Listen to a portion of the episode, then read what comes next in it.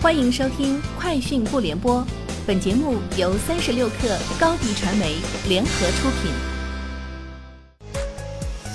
网罗新商业领域全天最热消息，欢迎收听《快讯不联播》。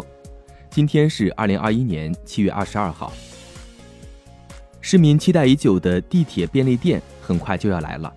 今天，北京地铁公司宣布，位于地铁站内的三处试点便利店已基本具备开业条件。即将在近期开业，三处便利店分别位于五号线和平里北街、六号线青年路、七号线菜市口站。杭州市第九届体育产业发展论坛暨数字体育论坛昨天开幕。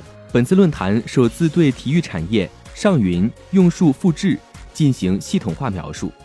据悉，今年体育四大体系将迎来迭代升级，包括省体育产业名录库。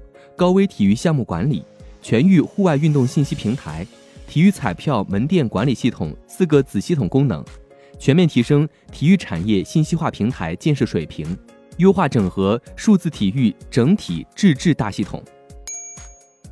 英雄联盟与爱奇艺今天正式达成合作，爱奇艺将成为英格兰足球超级联赛中国大陆及澳门独家新媒体转播平台，将全程直播。二零二一、二十二至二零二四、二十五四个赛季英超联赛的全部赛事。三十六氪获悉，据理想汽车微博消息，七月份，理想汽车新增七家直营交付中心，分别是乌鲁木齐、昆明、东莞三家正式交付中心，以及临沂、烟台、淮安、秦皇岛四家合作交付中心。至此，理想汽车已有四十二家直营交付中心。覆盖全国四十二个城市。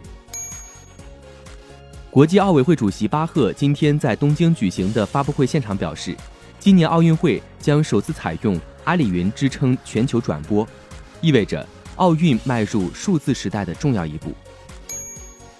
三星显示器、LG 显示器下半年将继续投资 OLED 产线，投资额合计超过七万亿韩元，约合三百九十四亿元人民币。其中，三星将投入三万亿韩元，LG 计划投资四至五万亿韩元。